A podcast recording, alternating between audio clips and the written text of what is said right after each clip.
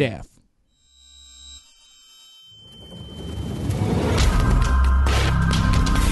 Eu sou Gisele Camargo e este é o Anticast número 502.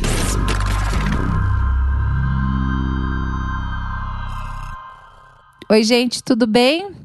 Bom, primeiramente preciso contar que estou com um dente quebrado, já estou com um dentista agendado e tal, não tá doendo, mas tem uma pontinha raspando na minha língua. Então, às vezes eu sinto que eu tô falando um pouquinho diferente assim, me dá um desconto.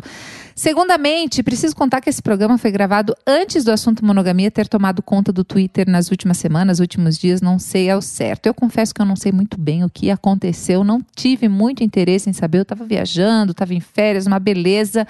Eu só soube que havia uma polêmica porque eu vi uma pessoa que eu sigo escrever que não acreditava que estavam discutindo novamente a questão da monogamia. Bom. Eu sou uma pessoa bem ignorante no assunto e eu confesso que, em muitas perspectivas, essa temática é bem nova para mim. Mas eu não queria falar sobre monogamia ou não monogamia. O que me motivou a ter essa conversa é a pessoa com a qual eu faço a entrevista, que é uma estudiosa do assunto e que tem trazido muitas reflexões para minha vida. Então, assim, eu queria muito bater um papo com essa pessoa. Fica aí este aviso. E até por isso que eu não vou me alongar muito aqui, porque eu não saberia muito mais o que escrever, mas eu vou trazer alguns lembretes que são conceitos, até partilho algumas coisas que eu aprendi durante essa entrevista, durante este programa, e são conceitos importantes para você ter em mente enquanto ouve essa entrevista. Eu sou uma pessoa bem iniciante no tema, sou uma pessoa monogâmica, se não convicta no momento, com preguiça aí de uma mudança tão radical nas estruturas pessoais, mas sempre questionando, questionando tudo a todo tempo.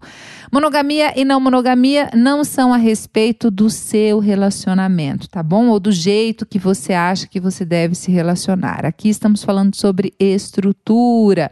Sim, estamos falando sobre política, sobre patriarcado. Falar de monogamia é falar sobre colonialismo e entender a ligação de dominação nos dois modelos pode ser é, pessoalmente libertador ainda que você escolha ser ou estar monogâmico ou monogâmica. Aliás, é muito impressionante como existe uma liberdade quando a gente olha para algo que nos soa tão natural, mas que no fundo não é tão natural assim. Quem nunca se sentiu desconfortável entre a fidelidade ou o desejo que adentre a porta dos céus jesuíticos.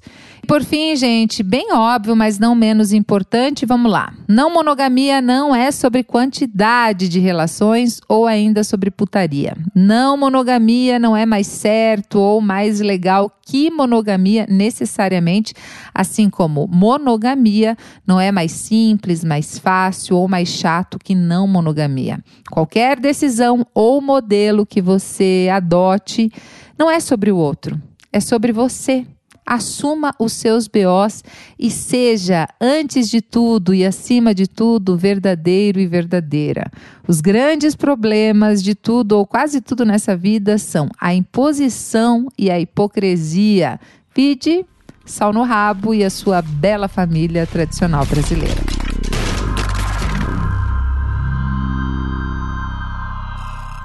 Bom, para falar sobre isso, eu converso com ela, que é Guarani, ativista anticolonial, psicóloga, mestre em psicologia social, é doutoranda pela Universidade Federal de Santa Catarina e milita aí contra toda a monocultura. Geni Nunes, é assim, Geni? Estou falando certo? É isso mesmo. Obrigada pela presença aqui. Eu sei que você está aí numa correria, tem, enfim, aberto alguns cursos falando bastante sobre o assunto, sendo extremamente necessário. Obrigada pela presença, tá?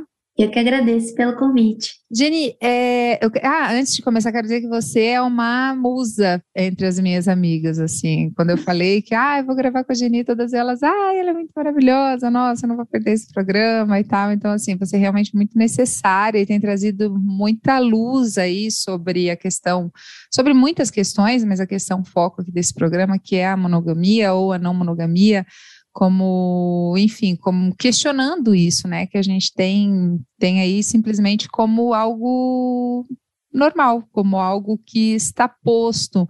Em que momento você começou a fazer esse questionamento e foi atrás para estudar mais sobre, opa, talvez a monogamia não seja a única forma possível? Certo. Então, Gisele, eu também achava por muito tempo que monogamia e não monogamia era uma questão de quantidade. Então, se a pessoa quisesse ficar com uma pessoa só, era mono, e com mais de uma pessoa, poli, vários, né? E a minha pesquisa iniciou mais ou menos 10 anos atrás, que foi quando eu fui percebendo mesmo que essa estrutura da monogamia ia muito além de uma questão de quantidade, uma questão de escolha, que costuma ser as narrativas mais comuns, né? De uma escolha livre, como se fosse apenas um modelo dentre tantos. E aí eu fui pesquisando, então, a partir é, das cartas jesuíticas, que é um dos documentos principais, né, que nós temos de como que a monogamia chegou, né, e foi imposta aqui no nosso território, e do que que ela significava. E é muito impressionante, assim, do quanto que é atualizado o discurso dessas cartas para 2021. Então, é algo que vem de muito tempo, né, esse debate, por vezes parece que é recente por conta do aumento da visibilidade mas é um debate que já vem de muito tempo. Legal. Mas você fala que isso já é mais antigo. Há quanto tempo você consegue ver essa, essa, essa discussão? Certo. Então, a minha pesquisa ela tem esse recorte geotemporal, político do nosso território. Então, eu sempre faço questão de frisar isso, porque cada território, cada período histórico tem as suas características, né? Então, da minha pesquisa aqui, né, no nosso território de Abiaiala, a monogamia ela foi trazida como parte do projeto de catequização.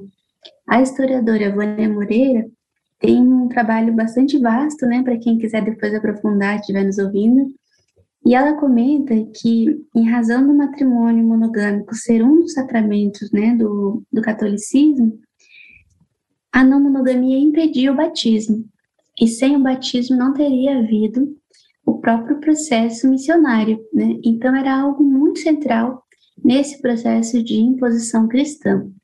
E aí eu fui pesquisando, né, por que que a monogamia se apresenta no cristianismo como algo tão central. E em vários registros, né, dessa minha pesquisa, eu percebi que o primeiro uso, por exemplo, da noção de adultério é um adultério espiritual, no sentido de uma quebra do monoteísmo cristão. Então, em várias passagens bíblicas, né, aparece essa narrativa de que Deus ficaria com ciúme quando seu povo o trairia, né, com outros deuses. Então, essa noção de monogamia como um sacramento, ela aparece num ponto de vista espiritual dessa cosmovisão e se aplica então nas relações interhumanos. E é muito esse aprendizado que a gente tem, né? Como que eu provo que amo alguém, não amando outras pessoas, né? Então, esse Deus dessa matriz religiosa é um Deus que só é possível mostrar que é fiel a Ele, e eu até brinco assim, né, que tem essa chamada Deus é fiel, né? E de fato, porque a fidelidade é posta na exclusividade da concomitância de outros afetos por outros deuses. Então, essa imposição, ela vem né, dentro desse sistema como algo muito central, tanto é que até pouco tempo atrás o adultério ele era considerado um crime no Código Penal até 2002, se não me engano, justamente porque havia uma correlação entre crime e pecado dentro desse estado que, embora se diga laico, é muito marcado pela ideologia cristã, né? Então essa noção de que você só prova que ama esse Deus, não amando outros deuses, é algo que é adaptado nas relações, né, nessas, nessas relações né, entre as pessoas, de maneira que a gente aprende a vida toda isso, né?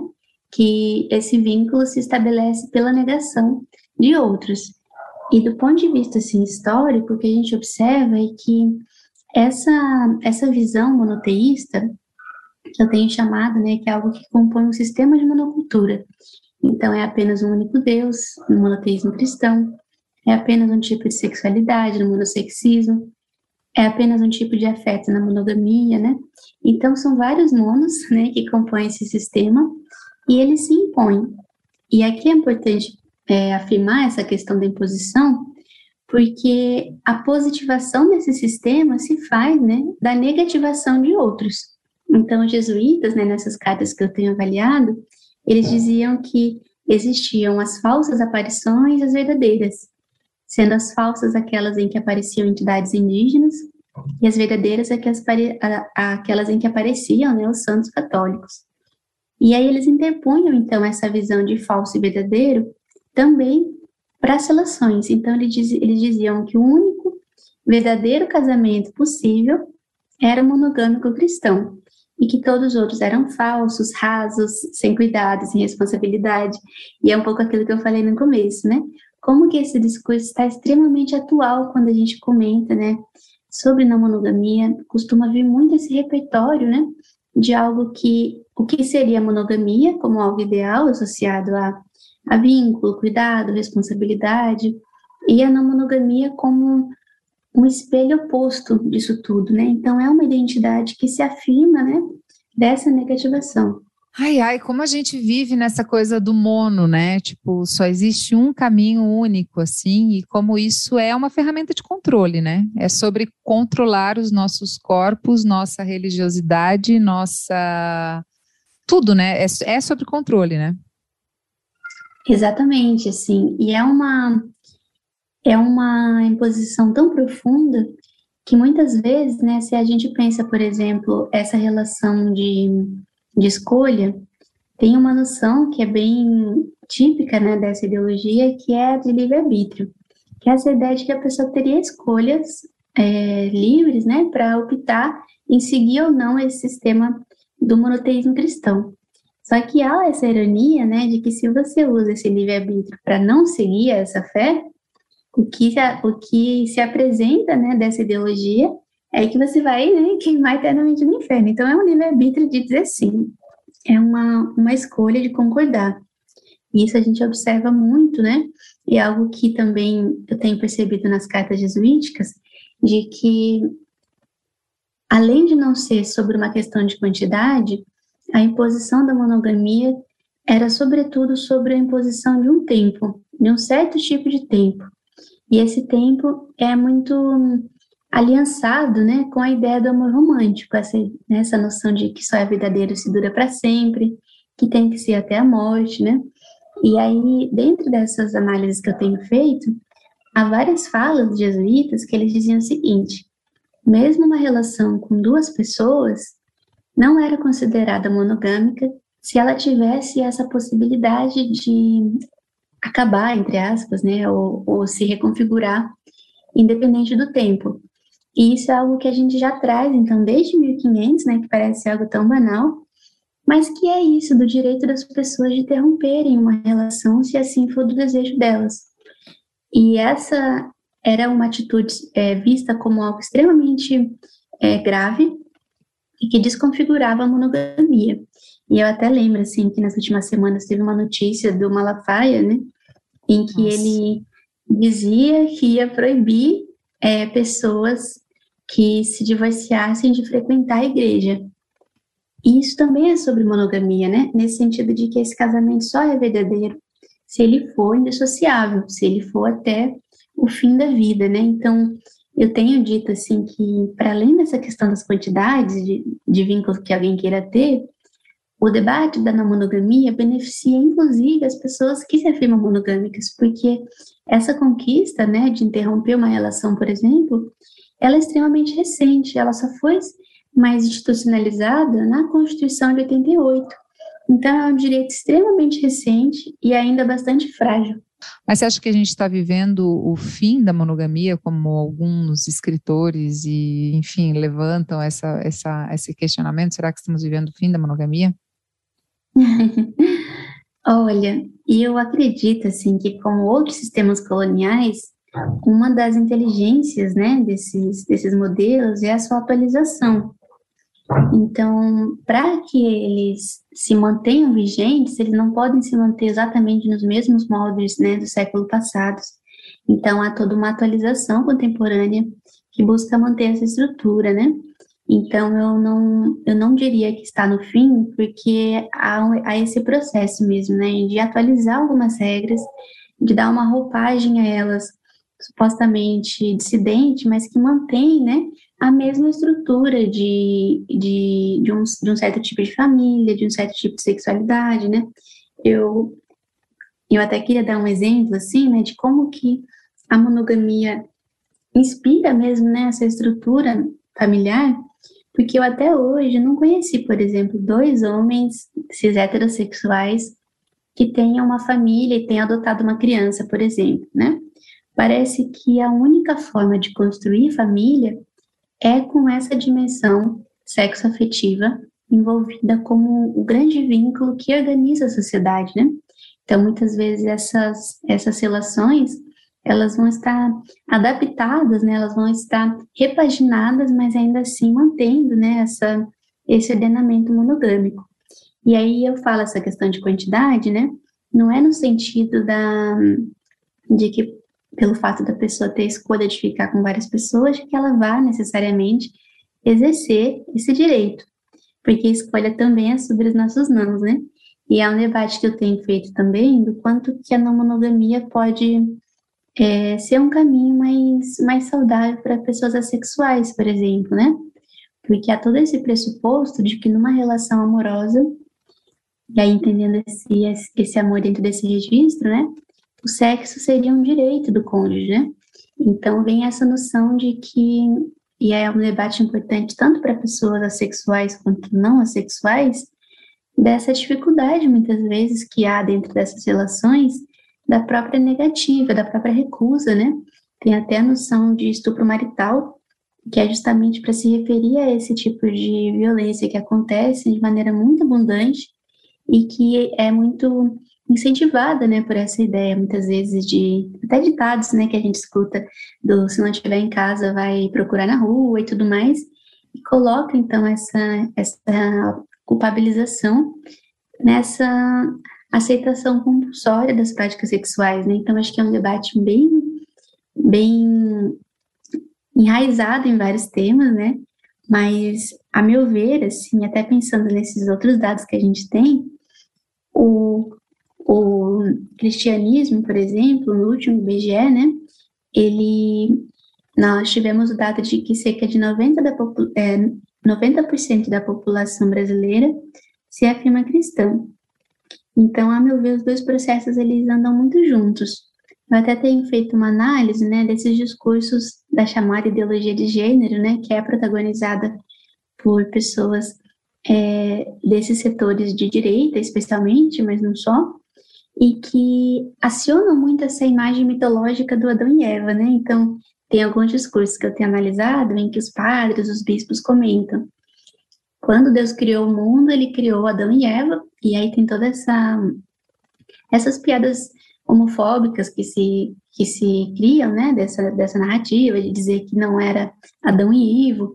Então é um mito que é, é ancorado para justificar a heterossexualidade, mas eu tenho visto também ele sendo utilizado para justificar, de certa forma, a monogamia. Então, as pessoas comentam é, se, se era algo correto, né? Se fosse algo correto se relacionar com mais de uma pessoa, teria é, mais de duas pessoas nesse início do mundo, né? Então, acho que isso é, entra de maneira muito profunda no nosso imaginário e parece muitas vezes uma aberração, algo tão básico, né? Quanto esse direito ao próprio corpo essa, essa possibilidade dessa, dessa autonomia.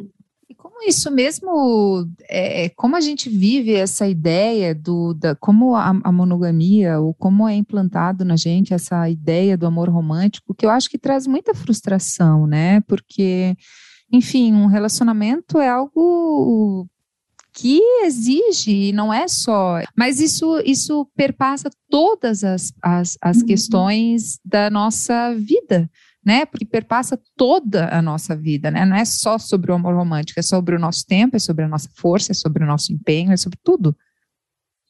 Perfeito, bem. E eu acho que, que falar disso é muito importante porque há, por parte de vários setores, uma tentativa de tornar essa discussão uma caricatura, né? Algo do qual se ri, algo do qual se, se, se faz chacota e tudo mais, que me parece ser um mecanismo de defesa pela manutenção desses sistemas e de quem especialmente é beneficiado por ele, né? Então, isso que você comenta, por exemplo, do trabalho do médico, né? Muitas vezes é, é tratado apenas como uma questão de machismo. Só que me parece insuficiente para entender se a complexidade desse processo, né? Porque, por exemplo, se fosse uma questão apenas de machismo, nós teríamos, por exemplo, uh, mulheres lésbicas com esse trabalho de limpeza, cuidado da casa, cuidado das crianças de outros homens, né? E a gente observa que não, não é por aí que isso acontece, é uma relação entre homens e mulheres, mas marcada e orientada pela heteronorma. Mas ainda, além disso, não é por quaisquer homens, né? não, não são quaisquer homens que acessam esses serviços gratuitos. São aqueles vínculos em que o amor romântico, de certa forma, entra como uma moeda de troca, né? Então, na minha experiência, né, já escutei vários relatos, assim, especialmente de mulheres, né, em que elas comentavam, eu limpava a casa, eu cuidava das crianças, eu fazia comida por tantos anos e ele me traiu, né? E aí nessa fala, o que me saltava muito era que parecia que todo esse esse conjunto de trabalho seria pago com a não quebra dessa desse pacto de exclusividade sexual, né? Então é, é, é de certa forma um sistema muito inteligente, né? Porque faz então essa essa economia simbólica não vê esse trabalho como um trabalho não remunerado que sustenta todo o sistema capitalista colonial, né? E, e é até uma frase assim que acho que muitas de nós já escutou, né? Na infância, na adolescência, de que o homem sai e a mãe fica em casa e ela é sustentada, né? Enquanto que ao contrário, né? É o trabalho de quem fica em casa que sustenta essa carreira, né? Essa, essa construção que é feita desse, desse sistema todo, né? Então é algo que é muito muito fundamental de pautar, porque esse amor romântico que dá esse acesso, né, que dá esse esse espaço de um trabalho que seria de direito, né, feito por amor e tudo mais. E aí eu até tenho feito também, né, parte da minha pesquisa, uma análise das falas dos feminicidas. E a maioria deles aciona essa questão do tempo. Então eles comentam que eles não aceitavam o término da relação, né? O que, que isso aponta, né? Esse não aceitar o término é sobre esse controle do tempo, né? De quando começa, de quando termina, e, e dessa pessoa, então, né, especialmente mulheres e outras, e outras populações precarizadas, nesse lugar de quem não teria o direito ao próprio tempo, né? E isso, inclusive, dentro desse cotidiano, né, familiar. É, bom, isso talvez explique um pouco uma percepção minha, que é só uma percepção, assim, mas eu vejo muito mais amigas dispostas a discutir a, a não monogamia ou, a, ou questionar a monogamia, ou não como uma, uma necessidade ou que isso signifique realmente uma mudança, mas mais curiosas ou mais a fim de saber mais e a fim de questionar o modelo vigente do que os homens. É, a gente tem como quantificar isso ou não? Olha, Gisele, na minha experiência eu também estou contigo, assim, porque a maioria mesmo de quem acessa meu trabalho, de quem faz parte das formações, de quem dialoga com essas questões são mulheres e pessoas LGBTQIA+.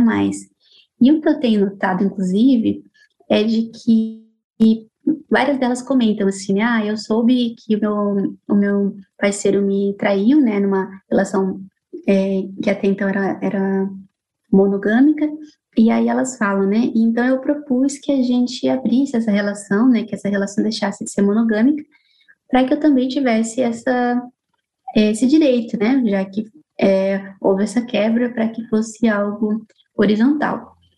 E até agora, assim, todos os casos de relatos que que eu tive dela sobre isso, houve uma recusa veemente, né, desses companheiros. E isso nos aponta um pouco do quanto que essa, esse sistema é defendido, sobretudo por quem se beneficia dele, né? Porque a gente sabe que esse combinado da, da exclusividade sexual, afetiva, ele é, uma, ele é uma promessa, né? Mas historicamente a gente observa que raramente ela é cumprida.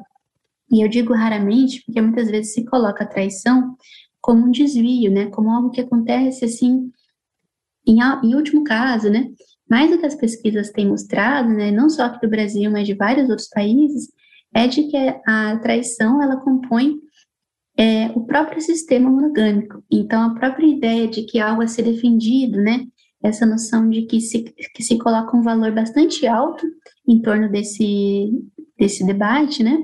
Para que esse valor alto de certa forma, equilibre o tanto, muitas vezes, de sacrifício que há, né? tanto de trabalho, tanto de renúncia que há, né? Em nome de algo que, se for colocado como algo pequeno, desestabiliza essa relação, né, de, de investimento que há, né? Então, a maioria mesmo das pessoas que têm buscado refletir sobre isso são mulheres, e ao mesmo tempo muitas delas chegam nesse debate com muito, muito receio, e eu super compreendo, né? Porque, no geral, essas movimentações todas, há sempre o receio de que isso novamente vai beneficiar os homens cis, né? E aí eu até comento, assim, de que a gente chega, né, no brasileiro médio e fala assim, né, o que você acha da sua companheira ter o direito de ficar com quem ela quiser? Isso é uma aberração moral no nosso território, a gente está muito distante disso. E é até um pouco por isso que eu falei que eu não acho que a, a, a monogamia esteja perto de ruir, né? Porque isso sedimenta toda, toda a sociedade, né? A gente está muito distante de um abalo realmente impactante disso tudo, né? Então é algo assim que dentro desse conjunto, né, nessa capilaridade que a monogamia traz, se uma pessoa quer se casar, por exemplo, né, e não quer viver na mesma casa, isso também faz parte de um constrangimento monogâmico, né, que você bem trouxe, assim, do quanto que é difícil muitas vezes a gente falar dessas questões, porque parece que você compra o pacote todo, né, você não pode querer alguns itens desse pacote, tem que aderir a ele de maneira é, completa, como se qualquer recusa né, desses itens implicasse numa falta de amor, numa falta de comprometimento, né? Então é algo que tem sido muito é, importante de pautar, inclusive essa questão do território, né?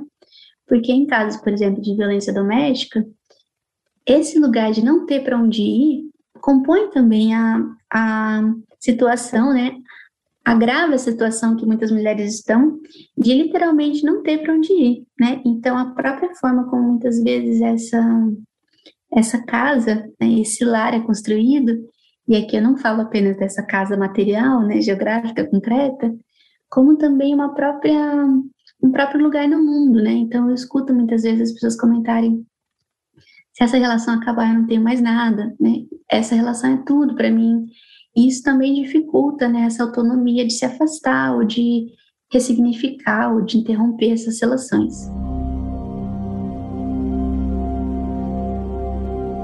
Quando religião e política viajam no mesmo carro, os condutores acreditam que nada é capaz de ficar em seu caminho. Seu movimento torna-se impetuoso cada vez mais rápido deixam de pensar nos obstáculos e esquecem que o precipício só se mostra ao homem em desabalada carreira quando já é tarde demais. Essa frase poderia muito bem ter sido escrita hoje, poderia falar da ligação entre igrejas, políticos, pastores, bancada evangélica, tudo isso no Brasil de 2021.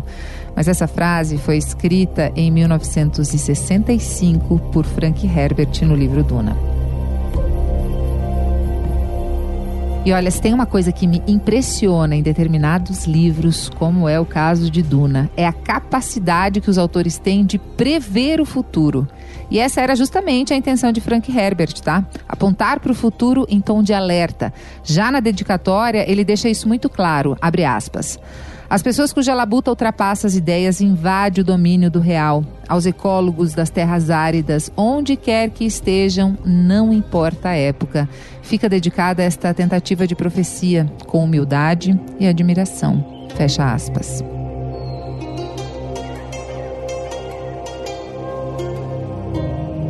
Duna é considerada a principal obra de ficção científica de todos os tempos. E olha boatos de bastidor. Há quem diga que George Lucas se inspirou fortemente, vamos dizer assim para não usar outra palavra, em Duna. E agora você tem um outro jeito de consumir as proféticas palavras de Frank Herbert, ouvindo o livro Duna, isso mesmo. A editora Aleph lançou o audiobook Duna. É o primeiro audiobook da editora que manja tudo de ficção científica, então já dá para imaginar o primor que está esse livro. É uma obra bastante densa, é uma obra bastante densa, que exige bastante atenção. Mas é daqueles livros que uma vez que você entrou na história, você não vê a hora de ter um tempinho para voltar para ele, sabe? E esse é um detalhe bem legal do audiobook. Os trechos são curtos, separados ali em dois minutos, dois minutos e pouquinho, assim a cada tempinho livre você consegue ouvir mais um trecho da história. Uma obra apaixonante, Duna é um livro completo que retrata a nossa realidade política e ambiental, falando em tom de alerta de um futuro ainda mais devastador e tudo isso previsto lá em 1965. Abre aspas. Não, Não terei medo. medo. O, o medo, medo mata, mata, a, mente. a mente. O medo é a pequena morte que leva à aniquilação total. Enfrentarei meu medo. Permitirei que passe por cima e através de mim e quando tiver passado, voltarei o olho interior para ver seu rastro. Onde o medo não estiver mais, nada haverá, somente eu restarei.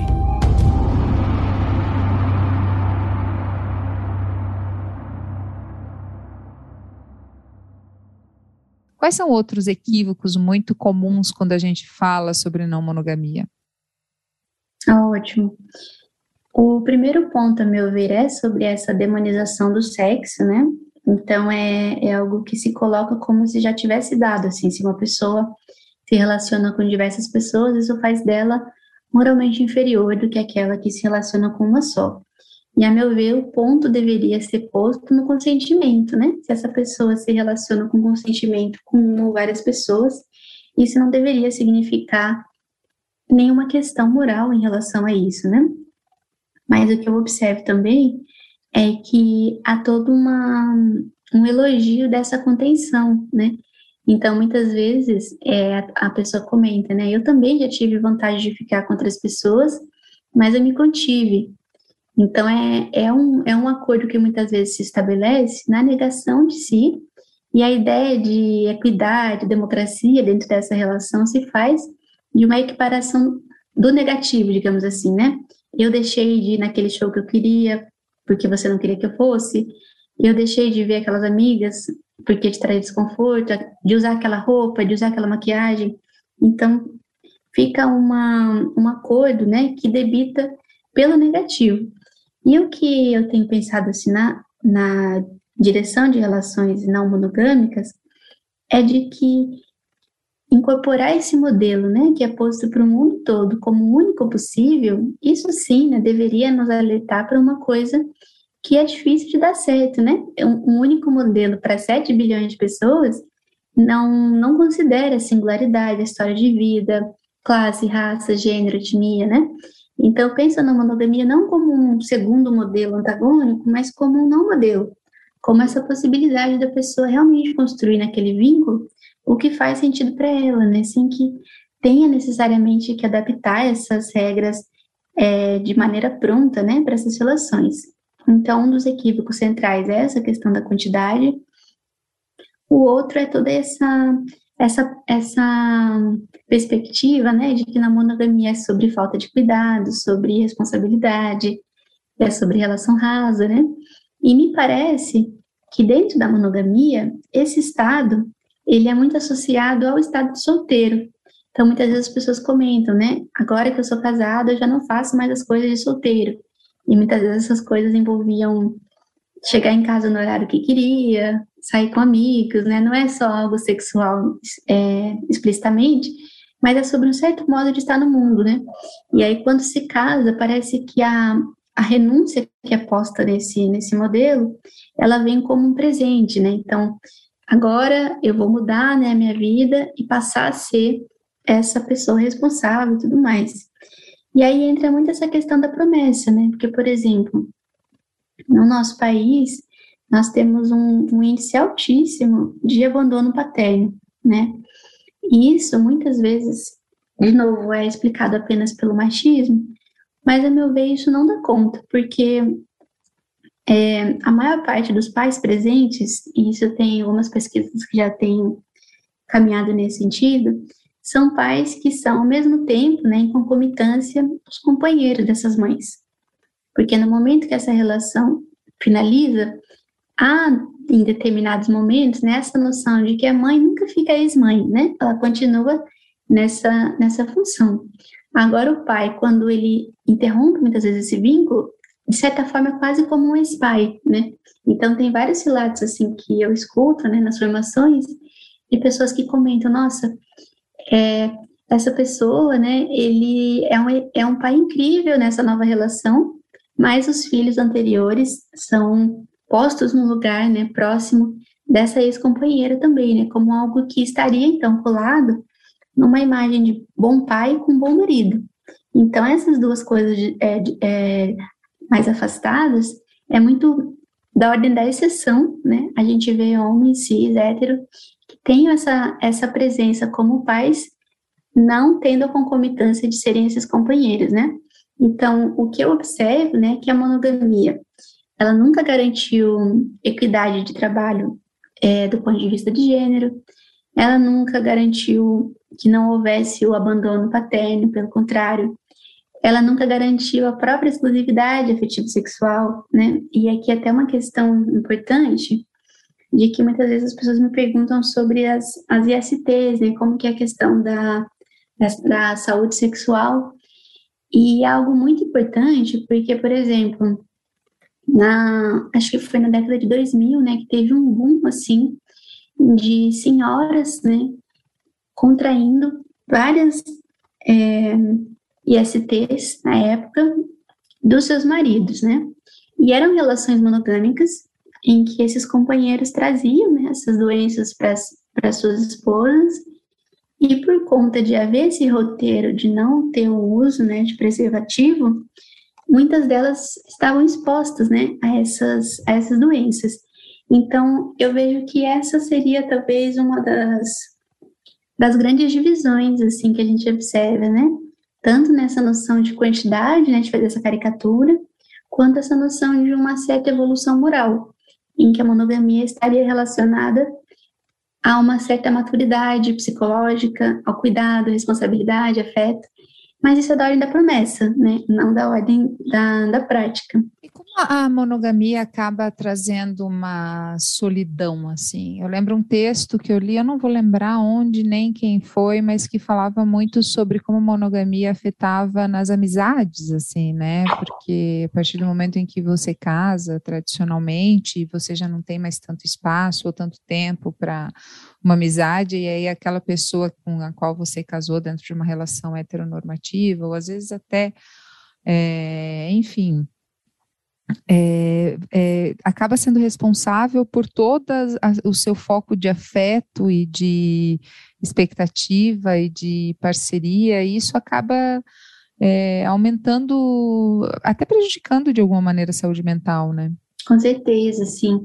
E é algo que acho que todo mundo tem alguma amiga, né? Que quando começa a namorar ou casar, some dessas relações e enfraquece, então, essa rede de apoio. E aquela pessoa passa a ser, né? É, amigo, irmão, pai, mãe, passa a ser, né? Tudo dessa vida da pessoa. E isso produz, né? O que eu tenho chamado de uma escassez nutricional afetiva, no sentido de que nenhuma relação substitui a outra, né? Só que até por conta dessa orientação que o cristianismo faz, né, de que quando você casa, você se torna uma carne só, né? Então tem essa ideia de que você deixaria sua família, e aqui as piadas de sogra fazem parte desse repertório social de demonizar esses vínculos familiares, né, como se eles fossem de alguma forma também uma traição para essa relação romântica, né? E aí muitas vezes essas essas amizades, essas outras relações, elas são colocadas, né, de forma secundária. E o que aparece, né, que eu tenho comentado assim dessa noção da solidão, é de que a monogamia ela coloca um sistema de uma vaga só, né? Então só cabe uma pessoa ali, né? E aí tem toda uma espécie de, de critério que se faz, e ainda que haja outros afetos, parece que como supostamente há um afeto só, tem que todos os outros serem esquecidos.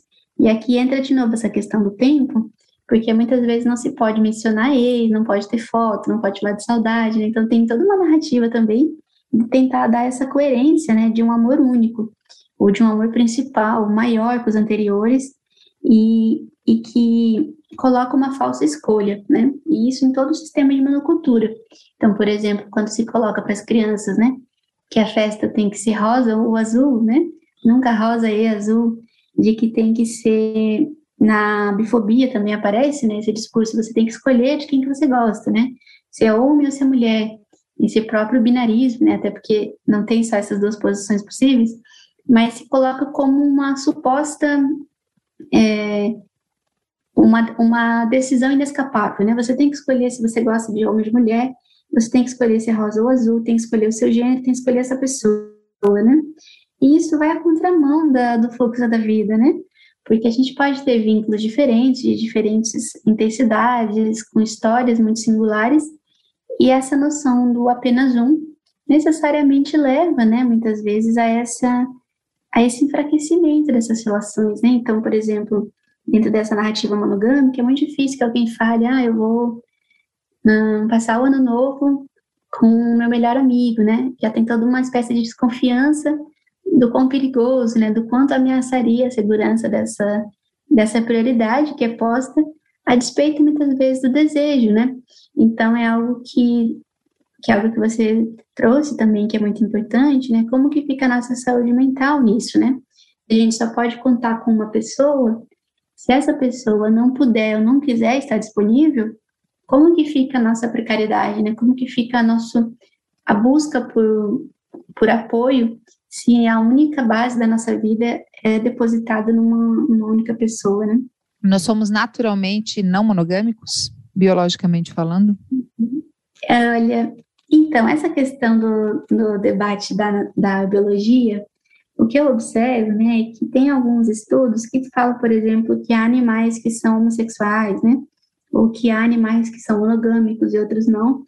E eu acho essa interpelação perigosa porque ah, ter apenas um único parceiro não significa monogamia, né? A monogamia é ter apenas um parceiro como uma imposição, não como uma escolha, né? E é uma imposição, inclusive, jurídica, né? Porque o código o Código Penal, né, que nós temos, ainda criminaliza, né, com pena de 1 a 6 anos, a bigamia, né? Então, é um sistema social e político que não tem nada a ver, né, com os, os, os demais bichos que podem ter um parceiro ou mais e que não, não, não se trata de uma gamia, né, não é um casamento nesse sentido. Da mesma forma, a heterossexualidade, ela é um sistema que faz parte de todo uma, um histórico, né, que patologizou, que ainda faz muitas vezes essa patologização contra pessoas que não são heterossexuais e que se torna, então, não uma descrição de uma prática sexual ou de um desejo, mas se torna uma identidade política, né, uma identidade moral que se constrói. E isso, de novo, é até nesse sentido que eu não, não penso, né, numa monogamia ou não monogamia para os demais bichos, por conta disso. Mas entendendo, né, o sentido dessa questão, eu arriscaria dizer, né, que a nossa nós, nós nascemos livres, né? E essa liberdade pode estar posta não é, não é, e não se relacionar com nenhuma pessoa sexualmente, com várias, mas é assim que a gente nasce, né? Com o direito de, de exercer essa nossa autonomia, independente de como a gente for fazê-la, né? E aí, às vezes, as pessoas comentam comigo que se é combinado, né? Se há um acordo, não tem por que haver críticas. E aí eu sempre trago, né, que as pessoas podem combinar coisas terríveis, né? Elas podem ter acordos muito questionáveis. O fato de elas ter sido um acordo não garante automaticamente a validade, né, dessa premissa. Então, acho que um dos, dos debates da não monogamia é sobre a gente voltar essas perguntas para nós mesmos, né? Sobre quais bases se constroem nossos acordos, sobre qual inspiração ética, política, de saúde se constrói aquilo que a gente combina com outras pessoas, né? Será que tudo é combinável, né? Será que tudo pode ser terceirizado, né? Então acho que são mais perguntas mesmo, né, de como a gente acolher assim essa nossa essa nossa singularidade. É, bom, e quem está ouvindo aqui, como se adequar diante dos questionamentos, assim, é mais fácil ser não monogâmico? como questionar sem romper, como, como encontrar aí uma, ah, uma, uma saúde mesmo mental, né, de não estar em, em lugares que não lhe caibam, mas sabendo que, que, que nem todo mundo muda no mesmo ritmo, a pessoa está ouvindo aqui, agora não, vou romper, não quero mais, não quero mais ser monogâmico. Como refazer esses acordos ou como questionar o que está imposto? Eu tenho estipulado uma noção, né, que eu chamo de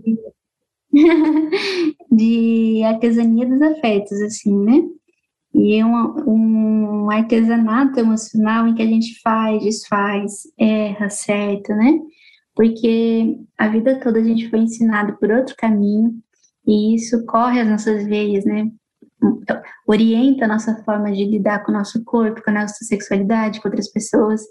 Então, o que eu sempre falo assim, né, é de que é um processo que muitas vezes é um processo da vida toda, né? Porque não deixa de ser também sobre quem a gente é no mundo, sobre que tipo de relação que a gente quer estabelecer, inclusive pensando, né, a própria relação que a gente tem com a Terra, com os demais seres, né?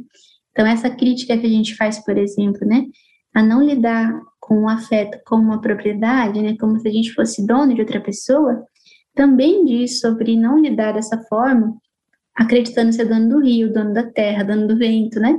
Então é um sistema que vem de muito tempo e ele é muito enraizado muito forte, né? E, e nesse caminho é muito importante, então, que a gente consiga descobrir qual é o nosso ritmo, até onde a gente consegue ir, de que forma, e com muita ajuda também, né? Ter, ter esse apoio é muito importante, porque acho que a monogamia ela traz é, dificuldades novas traz desafios que até então a pessoa não, não tinha tido oportunidade de elaborar e ao mesmo tempo traz muitas alegrias também. Eu acho que é um processo que é, pode ser de muita cura, né? Da, da gente reelaborar essas feridas, tentar dar um outro destino para elas.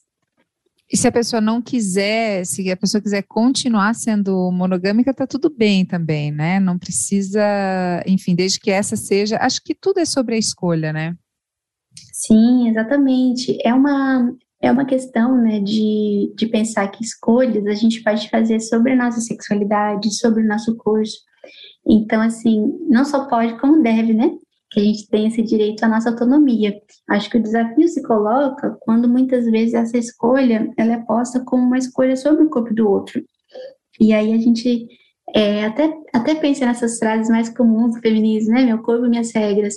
Como que essa frase ela tem, ela chega até o matrimônio muitas vezes, né? Parece que é algo tão elementar e básico esbarra nessa estrutura e de alguma forma isso deixa de ser algo em primeira pessoa para ser algo é, em segunda pessoa, né? Então, acho que essa é, é uma questão importante porque a autonomia não é algo que se impõe, né? né? É, um, é um paradoxo, né? Se a autonomia não tem como ser imposta. E aí eu acho que é muito de, de abrir espaço mesmo, né? Para pensar isso com carinho, com cuidado, com gentileza e tentar dar as próprias respostas, né? Que não essas que a gente teve prontas a vida toda. Até porque às vezes é, a gente cai numa outra armadilha, né? Tipo, ah, vou aceitar abrir a relação como maneira de salvar essa relação que já está desgastada, né? E não é sobre isso. Perfeito. E eu penso que dos vários motivos que alguém pode ter para se interessar pela monogamia, talvez o pior deles seja esse. E não só sobre esse debate, né? Acho que a nossa motivação para nos envolvermos né, em, em, determinados projetos de vida tem que ser, sobretudo, o brilho que dá no nosso olho, né? Se a gente faz pelo outro, já começa, de certa forma, numa dívida, e isso vai se agigantando muitas vezes num ressentimento, numa angústia, né? Então, esse certamente é o, é o pior dos caminhos, né, para iniciar esse processo. Ah, Geni, você acha que faltou alguma coisa para a gente complementar aqui a informação? Não, eu acho que seria isso. Até peço desculpa pela minha voz, que eu estou um pouco resfriada, minha voz está meio fraquinha. Mas eu gostei muito da nossa conversa, agradeço muito, Gisele, pelo espaço e também as pessoas que nos escutarem depois. Legal. Quem quiser te seguir mais, super recomendo. É, enfim, não dá para a gente trazer aqui 1% de tudo que a Geni aborda e a complexidade de tudo que ela aborda e quantas vezes eu preciso ler e reler e repensar e, enfim, questionar vários lugares que me são tão comuns assim. Muito obrigada mesmo por isso, mas quem quiser te seguir, como te encontra? O meu Instagram é Genipapos, com G. Legal. É, bom, tem previsão de algum curso que você vai lançar agora por esses dias? No, nesse mês a gente vai ter um, um módulo, né, sobre que chama Descolonizando Afetos, e é uma formação que também acolhe, né, também são muito é, bem-vindas pessoas monogâmicas, que é para a gente pensar um pouquinho a construção histórica, política disso, e também pensar a prática, né, que outros caminhos a gente pode tecer para acolher ciúme, insegurança, inveja, isso tudo que perpassa a nossa vida, né? Então, é, é um espaço assim que eu tenho muito carinho porque essa troca coletiva ela tem um, um, um, contributo muito poderoso, né? Que muitas vezes a gente acha que passa pelas situações sozinho, mas tem várias outras pessoas que podem contribuir, né? Geni, obrigada mais uma vez. Vou deixar a, o perfil da Geni ali na descrição do episódio. Um beijo para você, ouvinte, que esteve com a gente até aqui. Beijão.